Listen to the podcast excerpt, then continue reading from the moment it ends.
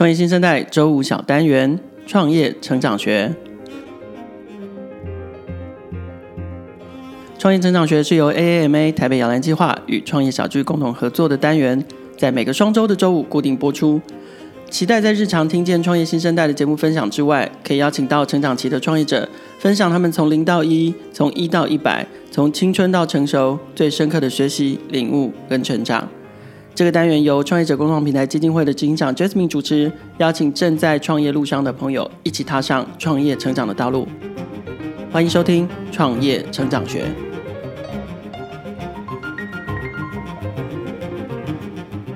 大家好，我是 AMA 台北摇篮计划的 Jasmine。今天的节目，我要带各位认识一位善良的创业家。我们会听见他对于善良的执着跟感悟，一个可能有点傻，但却可以永续的信念。今天一起来聊聊这个信念如何陪伴他度过创业历程的各种难关。他是鲜乳坊的共同创办人龚建嘉，大家口中的阿嘎。那我们请阿嘎跟大家打个招呼。Hello，小花好，各位听众朋友，大家好。好，阿嘎，首先我要先谢谢你上这个创业成长学的第一集的节目。但是，呃，其实这个感谢不是你担任第一集的来宾而已，而是一年前呢，我们一起在一个活动当中，我记得现场大概一百多位的来宾，然后有人问了你一个问题：你认为创业最重要的特质是什么？然后你的答案真的在当下令我非常的惊艳。也是促成我在一年后，我觉得我想要邀请一些创业家来谈，在他们创业历程当中重要的特质跟他相信的信念是什么。你当下的回答是一个创业者最重要的特质是善良，所以我想请你来聊聊，为什么你觉得善良是创业历程上面重要的特质？OK，呃，呃，其实我觉得那一天还蛮有趣的，就是那一天其实是呃，因为很多。呃，可能未来想要创业，或是诶有在呃在企业经营的人，然后一起在底下，然后做这样的分享。然后呃，我觉得创业呃对我来说，它是呃想要呃让世界变得更好的一个一个手法、一个方式，然后一个组织。的一个运作，那呃，既然它是呃这个创业的主要的原因，通常都是想要让世界变得更好，良善力量。因为我觉得创业它是有它是有影响力的，它是有能力的。所以呃，如果呃没有保持这样的一个、呃、好的初衷，那这个影响力有可能它会呃被呃其他的方式呃影响，这样对啊。嗯，所以如果再把它带到鲜乳坊的创业情境这件事情，你当下鲜乳坊的创业初衷也跟善良是有关的。呃，我我觉得，嗯，善良的这件事对我来说是很呃在意，呃在会在意其他人的，对，然后呃他比较是希望让呃共同的呃价值跟利益可以。呃，最佳化的一个状态，所以我觉得，呃，让让陷入坊来说的话，我们一开始，呃，看到了呃诺农的呃生活，然后其实我我非常被照顾。其实对我来说，我觉得这些农民一开始他们是呃也把我当家人，然后而且也很愿意给我很多机会。那我是呃很心存感谢这件事情，所以也想要呃用一些方式来呃让呃他们的呃生活跟他们的这个产业的方式呃整个产业的运作可以更好这样。呃，我们都知道阿刚现在还是一个职业的这个兽医师，对，所以你在决定创立鲜乳坊之前，你的这个兽医的全职工作多少年的经历？呃，大概五。五年左右吧，大概五年左右。对对对对，嗯、其实其实到现在我还是很多的时间都在牧场做兽医的工作。对，我们我大概知道阿嘎现在一个礼拜七天，大概有三天到四天还在园林做职业的兽医师。五天五天五天。为什么会有？为为什么是这样的配比呢？因为很多人都说创业是需要专注的。对，对。但你却还是花时间在做一个专业的兽医师，这个这个时间是怎么想的？呃，其其实第一个是我觉得我要很感谢，就是我的伙伴们的包容啦，就是其实他们一直也呃有沟通过这件事，就是是不是我在公司经营上的配比的比重应该要提高。我从公司创立的第一天到现在，其实一直都是这样的比例，就是比较多的比例是在云林的牧场。那其实我觉得呃确实需要专注，那看用什么方式来描述专注这件事情，因为我觉得呃我我很希望尽量待在当时我呃之所以为什么创业的。呃这个这个原因的地方。那我觉得在每一天的商业环境当中，呃，你有非常多的呃目标，有非常多的方向，会都是一个干扰。对，然后久了就会慢慢不知道自己在追求些什么，所以让我自己维持在一个呃自己原本被感动的地方，或是呃知道自己为什么出发的地方，我觉得这是重要的。我觉得这是可以让呃整个团队在随时运作过程当中不至于偏离呃当时为什么有线乳坊成立的一个过程。所以我自己其实现在还是担任兽医，是因为我还是有很多的机会跟牛跟呃酪农相处的这个过程。那回到团队里面的时候，也可以呃维持让大家对于呃当时为什么做这件事的这个。感动是呃一个很长期性的，因为我对自己也没把握会不会离开这个环境，慢慢就呃忘记这个出发的地方了，对啊。嗯，这完完全就是莫忘初衷。阿嘎用一个礼拜，大概将近五天的时间，每天在那个最实际、最初的那个场域里头，去提醒自己不要忘了这个创业的初衷。事实上，这个如果回到商业管理来看，也就是你每天不呃，就跟你自己要解决问题的那个场景是最贴近的。我觉得这呃，我必须说，这真的是一个非常非常好的选择。这样，如果。应该有不少人是龚建家的 Facebook 上的朋友，他最常分享的照片可能是一只手戴着手套，但上面充满了牛粪或者是牛的其他的分泌物，那个是非常贴切的。我们觉得，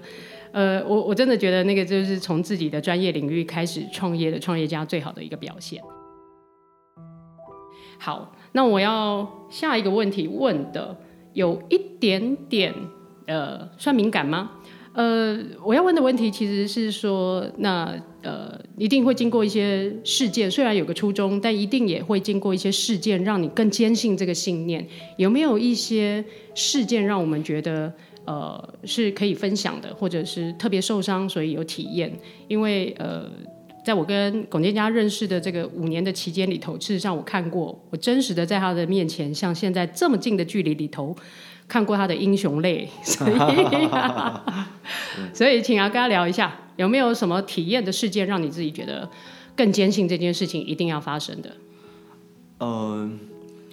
应该说，其实我自己觉得创业对我来说，本来不是一个必然或者特别想做的事情，是因为我自己想要，呃。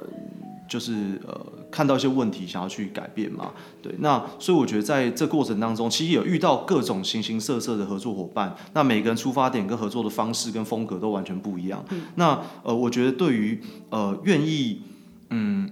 多一点把别人的需求放在你的考量里面，我觉得这是一个这是一个选择啦，就是你可以选择不这样做，就把自己个人利益最大化，或是因为我觉得在呃商业的呃。在商业环境当中，很习惯被教导，就是要怎么样保护自己，然后怎么那。但是我觉得信任别人本身就是一个不保护自己的做法，因为你把别人可能伤害你的权利放交到别人手上了。所以在这过程里面，因为你的信任，或是因为你呃。保持着一个良好的动机跟出发点，但是你不知道他是怎么想的，那所以有可能他如果不是这样想的话，那就两种两种可能，一个是他感受到了你是这样对待他，所以他也愿意用这个方式来跟你互动。那第二个就是他。拿着这样的东西变成了一个武器，然后让你变成一个被呃伤害的可能性。那呃，老实说，我觉得所有很多的业界前辈都有这样的提醒，就像所有的合作都需要合约啊，或者什么。那我觉得其实真正的合作的开始，都是因为我们一起对这件事是呃呃呃有有兴趣一起来合作的。所以这个合作不一定是一定要放在合约里面。呃，合约只是一个呃后来的一个呃合作内容的一个描述嘛，所以我们其实呃反而最后不是因为合约才开始这个合作的。那呃，所以我们其实也有遇到很多的呃，不管从呃供应商呃从呃这个这个那时候的配送的呃物流的呃合作角色，或者说我们的通路商等等的，那时候在合作过程当中，因为呃我们是用这样的一个。呃，愿意信任的出发点，然后最后变成一个武器，甚至变成一个工具，然后来欺骗我们，甚至有人卷款潜逃的也有遇过。那时候几百万，那时候公司才刚成立没多久，然后就遇到，哎，有那个代送商，他帮我们跟厂商收完款之后，然后就卷款就跑走了。那也有遇到，也有一些呃通路商，他可能呃他自己要发展他自己的产品，然后但是。呃，用我们产品来做测试，然后最后就下，就有点像恶意下架的这种状态，其实有发生。但是我觉得这呃，如果因为这件事情而让我们的做事的原则改变，或是诶不再愿意相信别人，那老实说，我觉得就让他们得逞了，就是因为他们想要用这样的方式来运作商业这件事情。但是我觉得商业的本质不应该这样被运作的。明白，我我想这个呃。这个事，就说举例刚刚的事件，它应该也是经过了一段时间，那一定是消化跟淬炼过的。但事实上，在当下，我觉得要面对到的情境，可能也不止这么简单。是，哦，那第一个，你还是会在想说法律上怎么解决。但我觉得，作为一个领导人，甚至有时候是管理者，最呃最难的一个这个衡量点，其实是，这是这是领导人，就是老板我。坚持的信念，但这不一定是员工也坚持的信念。对，你要怎么去说服你的这个 core team，你的核心团队，你的员工跟你一起，不管叫做在当下采取叫做相对要放开一点，或者叫做下一次我还要持续的信任。即使我依然可能受伤，我觉得这个沟通的技巧其实是很重要的。阿嘎可不可以跟我们聊聊这个部分？好，哎，我觉得这真的蛮关键的啦，就是因为呃，大家到那个时间点可能很气愤，那呃，我觉得所以那时候呃呃，领导人的呃表态跟具体的做法，其他都是一种呃宣示你对这件事的价值观是什么。那你要坚持很难呢？对，因为他有很各种压力嘛。但是我觉得，因为我觉得在先乳坊里面比较好的是。呃，其实我我们每一个礼拜会有一次的大会，那每一次的大会都是我跟大家呃呃分享的时间，然后我可能会用很多的呃影片，或者我会跟大家分享最近发生一些社会议题，那我希望让大家呃对呃社会的呃很多的议题是有感的，就是保持心是柔软的状态，所以我觉得它可能不是一个单次性的说服，而是在长期的过程当中，那呃也也许遇到这个事情的时候，大家会突然。呃，用另外一种方式来衡量，或者说，哎，马上就是遇到受伤的时候，马上建立一个保护网。但是我们过去可能不是这样运作的，所以还是有机会把它拉回来，说，哎，其实我们。在这个当下是有情绪的，我们我们是痛苦的，对。但是我们重新回到，那我们想要是一间什么样的公司？嗯、我觉得这是如果平常我在沟通这件事情是有机会的。所以呃，我我觉得变变是还是要先整理自己的情绪，然后回到呃抽离这件事本身，我们到底想要用什么方式来看待我们未来遇到这件事情的态态度？啊，刚刚有特别提到，就是说。呃，通常事件发生或者是日常，其实你们就有一个机制，叫做每个礼拜你会跟你们的同仁分享，这是一个大会。对。那这个分享的过程当中，你会可能结合一些社会议题，那这个社会议题要面对的或抉择的那个那个社会议题的关键是什么，以及你相信的事情，你接下来做的处理的方法。那呃，这个其实是你在行说企业文化的做法吗？呃，其实我觉得文化呃比较像是有一群。呃，有一些属性呃一样的人聚在一起，然后他的一个最终的呈现。然后其实我自己非常骄傲就是，其实我们公司呃在呃每日虽然很繁忙的过程当中，我们是有一个叫志工假，志工假，就是，对，就是我们呃你可以，它是公假，就是你可以。呃，这个这个随时请志工假，然后去做任何志工活动，不管照顾流浪动物啊，或者说去呃育幼院啊、老人院啊，都是可以的。那所以议题不限，请假的议题不限。对，甚至我们之前有呃可能去参加呃可能彩虹游行啊，或是说去参加呃他们所在意的呃社会议题。那我自己觉得最近最感人的就是我们公司共同创办人就发起说，哎，最近寒流来很冷，然后那我们就大家一起募捐，然后买了。呃，几百件外套，然后一起送去给游民，给他们穿。那我觉得这就是公司内部自主发起的，呃，也也在乎这些社会脉动的事情。那所以，呃，它可能就是一种呃文化慢慢的延伸啦，对啊。嗯，呃。那个鲜乳坊现在已经有所谓的文化长，或者是在公公司的职能上面设了这样的一个角色吗？去驱动或去收集大家现在觉得可以投入的事情，这件事情的这个必须要来执行这件事情这样的员工的设置了吗？呃，目前没有，但我自己觉得全公司每个人都是文化长了，因为其实有一些甚至离开鲜乳坊的人，他他的呃。他很常回来跟我们聚会，他就说他是希望把鲜乳坊文化可以带到其他间公司，嗯，所以我觉得每个人都是那个种子啊。嗯，你们已经是一个摇篮了，然后这个种子可以往外去扩散。好，呃，我我想第一段的时间结束之前，我想要跟这个现场的听众朋友，我简单的去呃摘录一些阿嘎刚才说的事情，我觉得是非常值得大家不管是参考、借鉴、学习，呃。的这个态度，那第一个部分是，我觉得在受伤之后，我觉得启动防御机制，这个对每一个人来说都是自然的不得了的事情。但你如何相信你要实现的事情在远方，然后可以让你此刻采取不同的行动，让让你想要贯穿的这个呃企业的价值，以鲜乳坊举例来说是善良，善良这个价值，那它需要伴随一个相信。那这个相信这件事情如何一以贯之，一直到远方，可能无法被现在的这个受伤给困住。那我觉得这是一个呃好的部分。那第二个部分是我觉得呃这个领导人他想要贯穿的这个价值。如何能够在日常推动落实下去，甚至于让全员工哦、最后可能都是在这个自然的机制里头去实现那个企业的这个价值，然后形塑成真正的企业文化。好，呃，以上的时间我先谢谢龚监家，我们休息一下，待会再回到现场。鲜乳坊是全台唯一乳牛兽医师所成立的鲜乳品牌。从募资平台开始发起自己的牛奶自己救，邀请大家一起关注酪农产业的议题，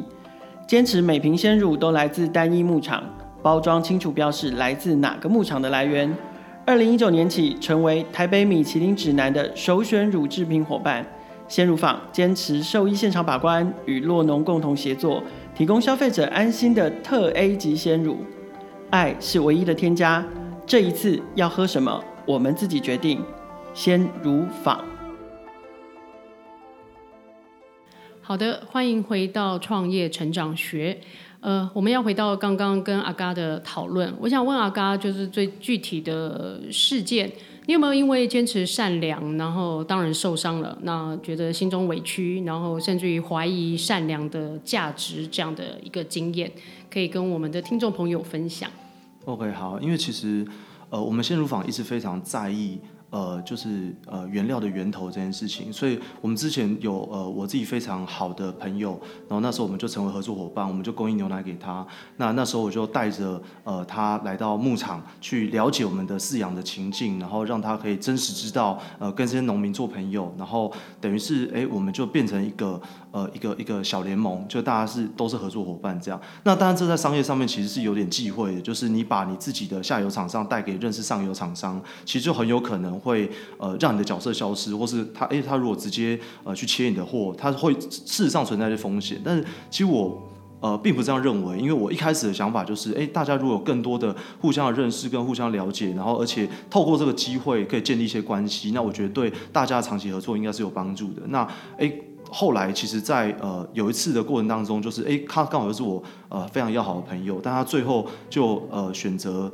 呃直接等于是有点恶意的呃跳过我们，然后直接去找上游，然后而且是用比较呃欺骗的手法，甚至是跟上游讲说哦，我们都已经同意啦等等的一些做法。那其实这件事对于我们公司内部，我觉得当时当然是一个蛮大的影响，然后这个影响也。让我们去反思，我们公司的一个内部就是说，是不是以后再也不要再带任何任何的呃厂商到牧场去，到牧场去了？那这也这一个决定，我觉得在当下其实很合理的，因为你已经已经犯错，你已经受伤过了。嗯、那你这个就是一个保护机制，对，就是一个保护机制嘛。嗯、那你当然就就不应该，你应该要要去修正这件事情。但是呃，我自己看到的是，其实我们呃带了这么多厂商去，其实呃，我觉得呃。不同属性的人，不同的合作伙伴，我觉得最后呃。想法接近人还是会聚在一起，所以我我必须很诚实的说，我觉得真正遇到我我非常感谢，就是我真正遇到的一百个供应商里面，至少九十五个以上都是非常好的。所以如果为了那五个可能有问题或是曾经伤害你的而改变你的做法，让未来跟你合作的人都会用不同的方式来跟你合作的话，这不是变相惩罚了其他人吗？或是说，这反而就是让这一些伤害你的人得逞了，因为他用他的世界的运作的规则改变了你原本做事的方式了，所以。反而，哎、我们愿意承受一些可能的风险，但是这个风险的比例，其实我觉得并没有想象中那么多。因为我觉得在这个商业环境里面，还是有很多人是呃跟我们的呃想法属性愿意用这个方式来做合作，因为。呃，生活、工作跟理念、跟价值观、跟态度，我觉得它是它是呃很多东西都是综合在一起的，它不是切的这么干净。应该是说它是叫做合一的。对你怎你怎么做人，可能就决定了你怎么管理公司；你怎么管理公司，可能也就决定了你怎么去对待你的伙伴。然后你怎么对待你的伙伴，事实上可能就是你最后的这个品牌一直在追求的路。也就是说，其实你应该叫做可以可以预测的，叫做你怎么实现你的未来。对对对对。对对，所以我觉得反而我们后来就做了一个这样的讨论完之后，我们决定，哎，我们还是呃愿意带我们的这个供应商，可能真有需求的话，还是到牧场，然后还是可以建立这个关系。但是我们曾经这样犯错过，当然我们也会更谨慎的面对，怎么样才是我们的愿意的合作伙伴。但如果他破坏了这个信任，那当然也许。就是道不同嘛，或是但也许在法律上面他们有问题，但是在我们所希望的合作的关系上面，这个被破坏了。对，像这样的事件，你大概经过多久的消化才能够回到你现在的坚信？因为我我想这是一个不容易的历程。呃，其实我觉得，呃，它跟我们周边的人有关。我刚刚讲了，我们百分之九十几的合作伙伴都是非常好的合作伙伴。所以，当你有这件事开始动摇的时候，但是你有又遇到周边这么多很好的合作伙伴，他我们都是互相信赖的时候，那我觉得他就可以慢慢的去呃重新调整你当下的心情，嗯、就说，哎，这件事就不会放那么大。所以我老实说，我觉得，呃。遇到困难的那个感受是很容易被放大的，所以它到底是不是一个真的具体在商业上的呃一定会发生的伤害？我觉得未必，但是它会动摇你原本、嗯、原原本原本想要运作的方式啊，对啊对啊。呃，在这个事件的过程当中，因为我相信很多呃很多事情经过时间，那大概可以看到一个新的角度，但是这个要要经过那个时间或者那个时间呃那个事情要有一些催化的话。那呃，比如说在这个事件当中，过程有没有人去陪伴你厘清？不管是你的伙伴，或者是呃你的创业的长者，或者是其他的这个力量，让你能够导向那个方向，你依然还是坚持着？有没有这样的一个呃陪伴的角色？呃。有有这样陪伴的角色，但我我自己觉得，我们公司内部其实本身也是一个支持系统，嗯，就是呃，大家在不同的单位当中所面对到的冲击程度不一样，所以在其他的不同单位面临程度没这么高的单位，其实它是相对是比较比较客观的，或是它是呃是可以同时支持这件事情的，所以我觉得内部它本身也也必须要是这个支持。如果大家的看法本来就非常分歧，或是根本不是这样想的，那呃其实要要用什么方式运作，就会很困难。当然，这个公司会很困难。嗯、那当然，我觉得有一些呃这个很很好创业前辈，他也会用引导的方式，我们在这个问题的厘清当中重新寻。我觉得最多还是回到一个问题，就是你到底希望这是一间什么样的公司？我觉得这是关键的问题。嗯，对。那每一个事情的处理都是在解决一个问题而已，但是你的处理的层次到底是处理这个事情的层次，还是回到呃我我透过这个事情来表现我到底想要成为一间什么公司啊？嗯，嗯，所以呃一个企业文化或者是一个公司追求的愿景，往往可以回答你当下面对到的难题、过不去的坎。这样，那呃前一阵子有一本书叫《善良但要有锋芒》。呃，我我在阿嘎身上看到的是，其实他的善良很多部分来自于，就像大家这样看到这一个阳光的大男生，他其实是一个非常非常有正义感的人。大概我大概知道他做很多事情都是因为呃，可能产业条件的不公平，或者是说对待双方关系的这个不对等，所以他想要去实现一些事。那所以我也想，就是说阿嘎的善良里头，我也隐约看出那个锋芒在那边。那要不要请阿嘎再把这个呃，你对于善良但你希望坚持的原则，或者是你厘清的核心的价值是什么？跟大家做分享。嗯，呃，其实我觉得善良，当然有时候会很容易被误解，他就是烂好人嘛，就是你是完全没有原则的。但是，呃，当你自己所相信有一些事情是对的，然后当你愿意呃把呃以信任为前提跟在意动机这件事情，那交到别人手上，但如果它被破坏了，那当然呃你还是必须要明确的。呃，知道，就是你，你这个机会其实就结束了，因为呃，就是有有些人是呃很难累积信任，但是他是慢慢被累积的。那我觉得我是比较愿意都以信任为前提来。